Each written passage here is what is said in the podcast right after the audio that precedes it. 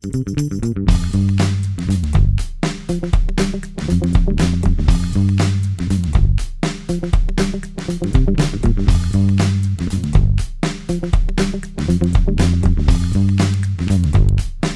bem-vindos ao Nota 20, programa da Rádio Observador, em parceria com a Iniciativa Educação.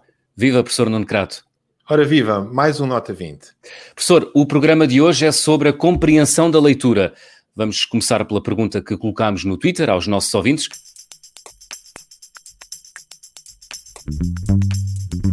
A pergunta era a seguinte: o que é mais importante para perceber o que se lê?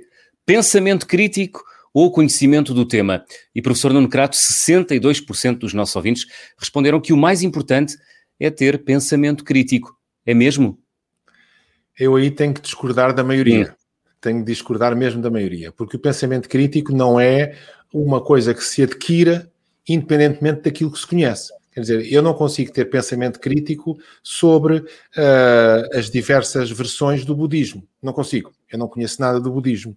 Eu não consigo ter conhecimento, pensamento crítico sobre uh, as novas uh, descobertas da mecânica quântica. Não sou capaz. Portanto, eu tenho que compreender alguma coisa daquilo que está a ser discutido para poder utilizar o pensamento crítico. Portanto, não é um músculo, como uma coisa à parte que se tem no cérebro e que se aplica independentemente do conhecimento. Eu até diria mesmo mais é um bocadinho preocupante pense, ter só pensamento crítico e não ter atenção ao contexto, ao conhecimento, àquilo que se, que se passa. Hum. Eu vou aproveitar, vou contar uma história engraçada, que eu acho que é engraçada, que foi... Vamos lá. Eu tive uma vez numa, numa reunião de eh, numa reunião intergovernamental da educação e estava da Ibero-Americana, estava o representante da Costa, acho que era Costa Rica, se não era Costa Rica, era um país eh, da América do Sul, que dizia é muito importante desenvolver o pensamento crítico. E o representante do Brasil, estamos a falar do, do, em tempos idos, portanto, estamos a falar muito antes deste governo, estamos a falar de um governo PT. O representante do Brasil levantou-se e disse: Ó oh, cara, pensamento crítico temos nós para dar e para vender. Nós precisamos, nós precisamos é de engenheiros, técnicos, pessoas que saibam falar inglês, precisamos é disso. Enfim, eu estou a exagerar um pouco as coisas. Hum. Claro que é necessário algum pensamento crítico para aquilo que se lê, mas o conhecimento de base parece-me fundamental. E é sobre este tema, eu espero que, que vamos ouvir uma pessoa que sabe do assunto a sério, que é a professora Irene Cadimo. Muito bem, que é psicóloga da educação. Irene Cadimo, obrigado por ter aceitado o convite do Nota 20 Olá, boa tarde, eu aqui agradeço. Irene Cadima, afinal, uh, o que é mais importante para perceber o que se lê? Pensamento crítico ou conhecimento do, do tema? É o conhecimento do tema? É, sem dúvida. Hum. sem dúvida que, que, o professor Nuno Crato tem, eh, tem toda a razão. Uh, muito embora eu gostaria de ressalvar que o pensamento crítico em si mesmo é também ele uma componente da própria compreensão, ou seja, um, nós compreendermos aquilo que, que, estamos a ler ou mesmo até aquilo que estamos a ouvir uh, pode envolver, num certo nível, uh, a formulação de julgamentos próprios, tendo em conta não só aquela informação que nos está a ser veiculada pelo texto, mas naturalmente aquilo que são os nossos conhecimentos conhecimentos prévios. Portanto, uhum. nas últimas décadas, eu diria que a investigação é muito clara neste, neste sentido, em demonstrar o poder e o peso que uh, os conhecimentos prévios têm na compreensão uh, da leitura, na compreensão da linguagem em geral e especificamente na compreensão da leitura. Porquê, uh, Irene Cadim, porquê muito bem. Uh, o, o, processo, ou seja, a influência dos conhecimentos prévios na compreensão da leitura uh, dá-se a vários níveis. Uh, naturalmente que eu penso que há um, prima, um primeiro nível que, que, em que é óbvio que é necessário nós termos conhecimento, que é um conhecimento especializado, até, que envolve até o conhecimento lexical, ou seja, o próprio conhecimento do vocabulário, ou seja, se eu estou a ler uh, um texto, uh, seja ele técnico ou não, muito embora uh, esta importância seja até mais, tenha mais peso no, no, nos textos técnicos e informativos, se eu desconhecer o vocabulário um, que, que, está presente na, naquele texto, naturalmente que a minha compreensão do texto vai ser dificultada. Eh, depois, temos um, um, outro nível em que os conhecimentos prévios são extremamente importantes, que é para aquilo que a maior parte dos especialistas chama uh, o cerne da compreensão, que é a realização de inferências, ou seja, uh, no texto escrito, também, no, também na, na, oralidade, mas sobretudo no texto escrito, a maior parte das vezes a informação não está toda ela apresentada de forma explícita, ou seja, há uma série de hiatos na mensagem que o leitor tem de inferir. Uh, um exemplo muito simples.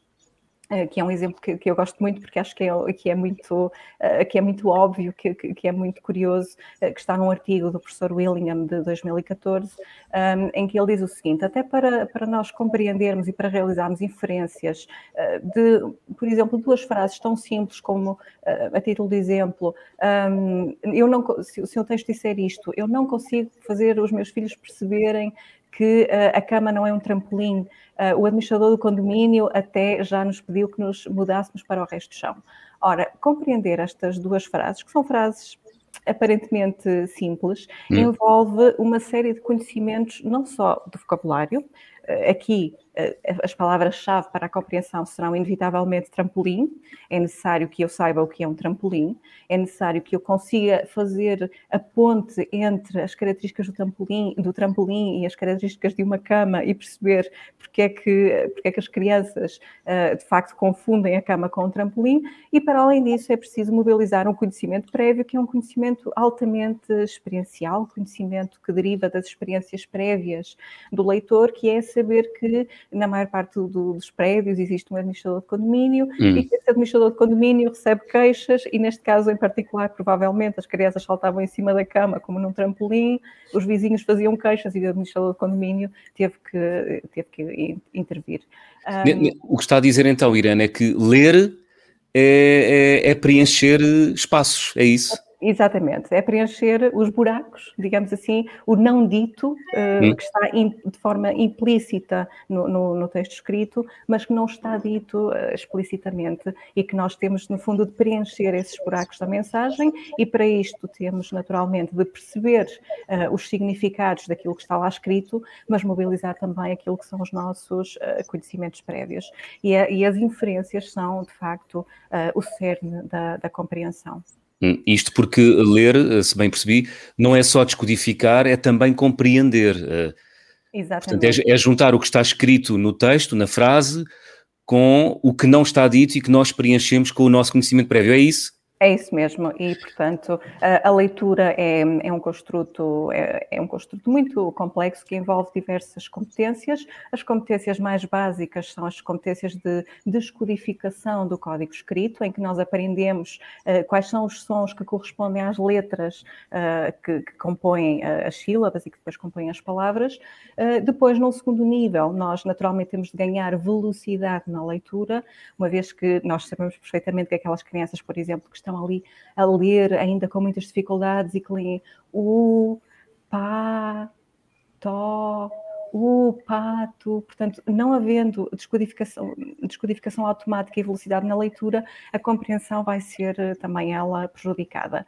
Ah, este aqui, oh Irene, desculpe interromper, mas é um assunto que muitas vezes não é bem percebido pelas pessoas, que é o automatismo, ou seja, não uhum. pensar, aqui é não pensar, é tornar automático a leitura e a fluência da leitura, a velocidade com que se lê, o número de palavras que se consegue ler por minuto, são coisas decisivas para depois a seguir perceber o texto, porque liberta, agora a professora Irene explicará melhor do que eu, ou explicará que eu não sei explicar, liberta os recursos da memória de trabalho para se concentrarem no texto, em vez de estar concentrado na descodificação das palavras, certo? Certo, certo, precisamente. É precisamente isso que acontece, porque a automatização da leitura, quando nós não pensamos sobre o próprio processo, quando as coisas nos saem automaticamente, uh, os nossos recursos atencionais e mnésicos, a nossa memória, uh, é libertada para aquilo que nós chamamos para os processos superiores de compreensão. Portanto, para nós construirmos significados a partir daquilo que estamos a ler.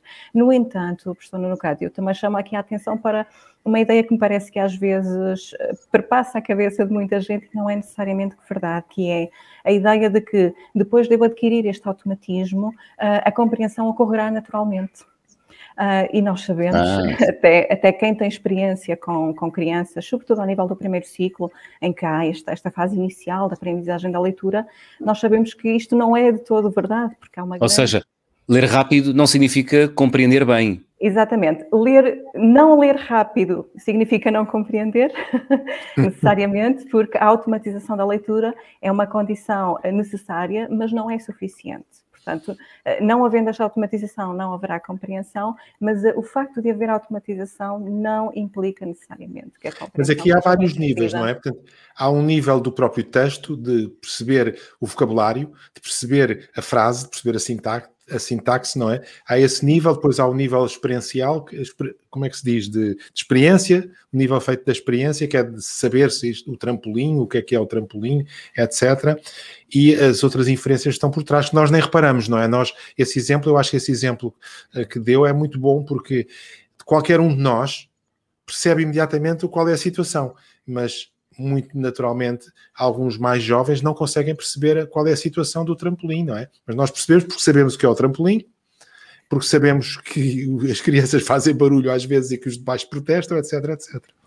Exatamente, porque no fundo nós detemos todos os conhecimentos uh, prévios que são necessários, um, que são necessários à compreensão daquilo que é uh, a compreensão do texto base, dos significados uh, isolados e explícitos da palavra, mas também os tais conhecimentos prévios que são necessários para preencher, para preencher os hiatos da mensagem. Uhum. Um, a grande questão é que nós somos capazes de fazer isso, mas uma grande parte das crianças, sobretudo crianças que, que experienciam dificuldades na, na compreensão, compreensão da leitura, não é capaz de o fazer. E eu diria que aqui pode haver vários, uh, várias explicações para o porquê que a criança não é capaz de o fazer, até porque esta deve ser uma das questões que passa frequentemente pelo, pela cabeça dos pais e dos uhum. próprios professores uhum. destas crianças, não é? Uh, e aqui uh, eu diria que pode haver ah, várias, várias explicações para, ou, ou, vários motivos para que uma criança não compreenda aquilo que lê. Uh, por um lado, poderemos ter a situação que acabamos de falar, que é uma criança que não domina a descodificação e as competências de fluência, ou seja, não, não tem a leitura suficientemente automatizada. Eh, depois podemos ter casos de crianças que tendo, um, que tendo a leitura completamente automatizada, deste ponto de vista, uh, têm, têm grandes dificuldades a nível um, dos processos linguísticos mais gerais. Portanto, têm um vocabulário muito pobre, por exemplo, têm dificuldades em uh, compreender determinadas estruturas sintáticas, por exemplo, frases mais complexas um, a que não estão, a que não foram muito expostos até na oralidade e, portanto, têm dificuldade em, uh, por exemplo, perceber quem são os referentes, ou seja, a quem é que a frase ou um pronome da frase se está a referir, por exemplo. Uh, e depois temos um, uma outra, poderemos ter uma outra situação, que é a situação de, dos conhecimentos prévios, naturalmente. E aqui podemos ter eh, dois extremos. Um, num primeiro extremo, poderemos ter uh, o caso de uma criança que não tem de todo uh, conhecimentos prévios para aquele texto, Uh, e quando eu digo para aquele texto, estou a dizê-lo intencionalmente, uma vez que nós sabemos que a compreensão não deve ser vista como algo de tudo ou nada, Portanto, nós não somos eh, muito bons compreendedores ou muito maus compreendedores por definição. Em boa verdade, eh, todos nós obtemos uma melhor ou uma pior compreensão do texto também em função das características do texto e do conteúdo daquele texto. Ah, e, portanto, pode dar-se o caso de eh, o leitor não ter os conhecimentos prévios ou pelo contrário, eh, ter os conhecimentos prévios, mas não os mobilizar adequadamente. Uh, novamente um exemplo, um exemplo de, de, de uma história de, de literatura infantil-juvenil que eu, que eu gosto muito, em que a passagem é assim, uh, ou é qualquer coisa deste género. Uh, havia um rapaz que uh, foi vender um conjunto de ovelhas à feira e por ela deram-lhe um conjunto de moedas. Uh, ele voltou para casa muito contente, a cantarolar e a dizer: Vou comprar uma casa e um burro. E de repente salta-lhe um ladrão ao caminho e diz: Olá, rapaz, estás muito contente. Uh, já percebi que tens muitas moedas, mas podes ter ainda mais moedas se cavares um buraco no chão, as enterrares, as enterrares lá e voltares no dia seguinte. No dia seguinte irás ter o dobro das moedas. Uh, se nós perguntarmos a algumas crianças o que é que o rapaz encontrou no dia seguinte, quando voltou ao sítio onde tinha aberto o buraco, há uma boa parte de, de, crianças, ou das crianças com quem, com quem eu tenho contactado na minha prática, que não são de facto capazes de fazer, de dar o salto, de fazer a inferência óbvia, que é, bom, aquele conselho foi-lhe dado por um ladrão. Embora a maior parte das crianças saiba que o significado de ladrão, se nós nos perguntarmos o que é um ladrão, uhum. um ladrão é aquele que rouba. Mas, em boa verdade, para além de haver este conhecimento prévio, saber que um ladrão é aquele que rouba, é preciso pensar sobre o texto. É, é preciso dizer assim: bom, aquele conselho foi dado pelo, por um ladrão. O que é que eu sei sobre um ladrão? Será que o ladrão é confiável? Qual seria a intenção do ladrão? Seria ajudar o rapaz e fazer duplicar o dinheiro? Uh, se calhar, não. Se calhar a intenção seria, efetivamente, enganá-lo e roubá-lo. Uhum. Portanto, mais do que ter os conhecimentos, é preciso também mobilizá-los. Pois era isso, era isso que eu ia dizer. Nesse, nesse caso que a, que a professora Irene uh, trouxe aqui ao programa, uh, faltava, uh, faltava conhecimento mais alargado sobre o que era um ladrão e sobre as implicações que a sua prática pode ter na vida de uma criança. Exatamente, hum. e, falta, e falta sobretudo da, da, No caso da personagem, não é? Dessa personagem. Exatamente. E falta sobretudo aquela capacidade de ativar o conhecimento prévio relevante e mobilizá-lo e usar as pistas que estão presentes no texto de maneira uhum. a, a, realizar, a realizar a inferência. E a leitura Diga, também pode ajudar nisso, não é? Eu acho que é um tema também interessante. Nós tivemos aqui, salvo foi o professor João Lopes que nos sublinhou muito que a leitura também traz muito vocabulário, traz mais vocabulário do que as conversas de família, que é normalíssimo, não é? Porque ou, ou, um casal e os seus filhos ao jantar não vão estar uh, a discutir temas eh, mais avançados, que é normal, estão, estão numa conversa descontraída. E a leitura abre novos horizontes. Uh, existe, existem dados sobre isso? Sim, existem imensos, imensos e eu diria que muito claros, ou seja, muito convergentes, todos no mesmo sentido. Uh, nós sabemos que uh, a oralidade é uh, um excelente preditor das nossas competências linguísticas em geral e, sobretudo, da, da, da, da nossa capacidade de leitura futura após a alfabetização formal. Um, e, portanto, uh, o falar para as crianças e conversar e dialogar é, é muito claro, importante, claro. É muito, muito importante. importante. Mas a leitura um, para as crianças parece uh, fazê-los subir um degrau ainda acima da, da, da simples conversa e da simples, da, simples, da simples conversa que ocorre nas interações do dia a dia.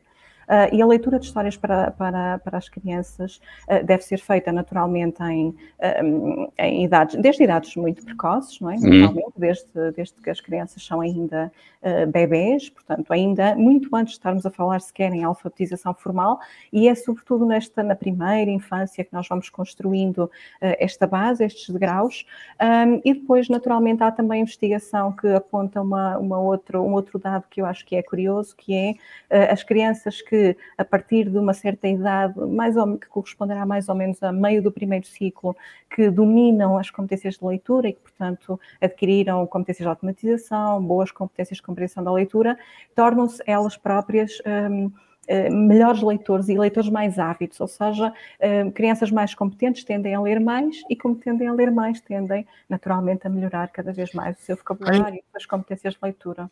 Portanto, Há um aspecto. Uma pescadinha de rabo na boca, não é? É uma pescadinha de rabo, claro. exato. Há um aspecto que eu acho que me parece muito interessante, que é este.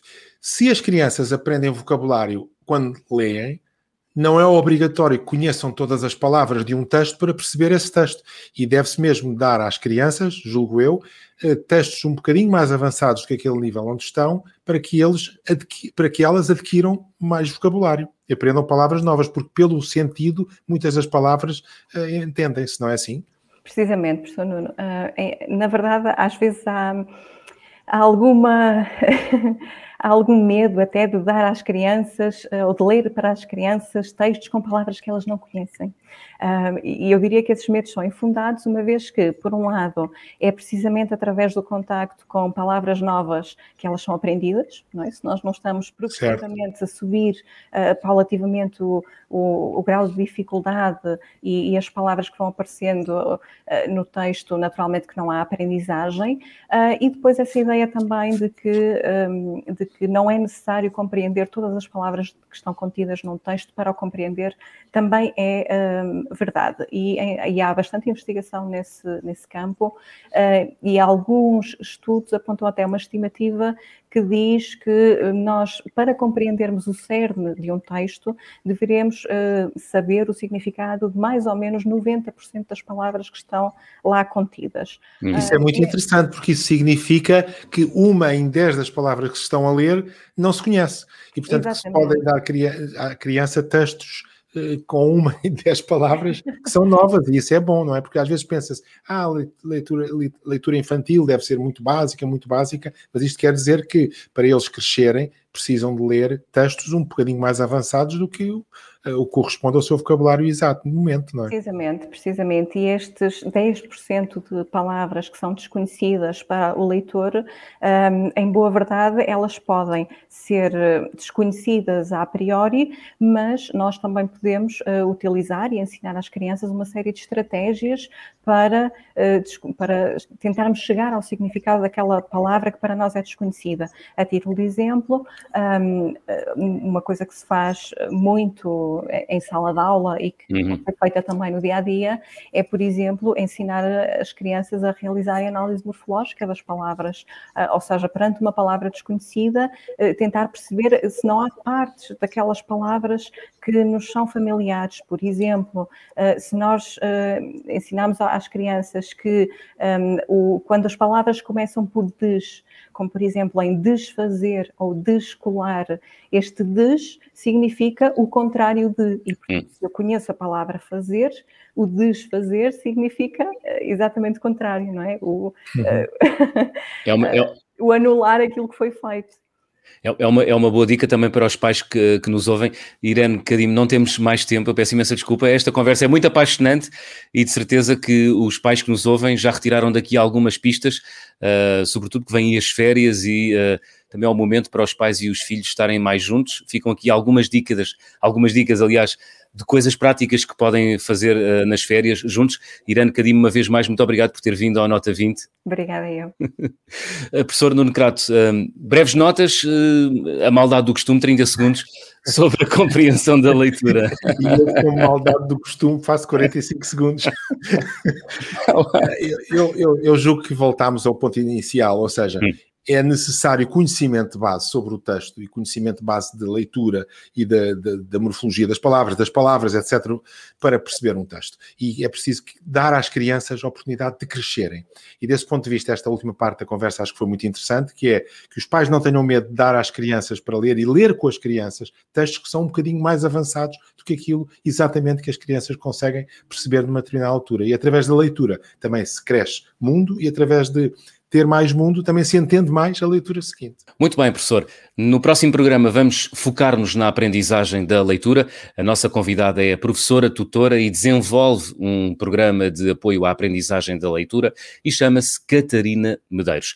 Vamos à pergunta que vamos deixar daqui a instantes na rede social Twitter. Para as crianças com grandes dificuldades de leitura é necessário ensino dirigido, ou ler muito? É a pergunta que vamos deixar já daqui a instantes na rede social Twitter para os nossos ouvintes. Professor Nuno Crato, até de hoje a oito dias. Até para a semana.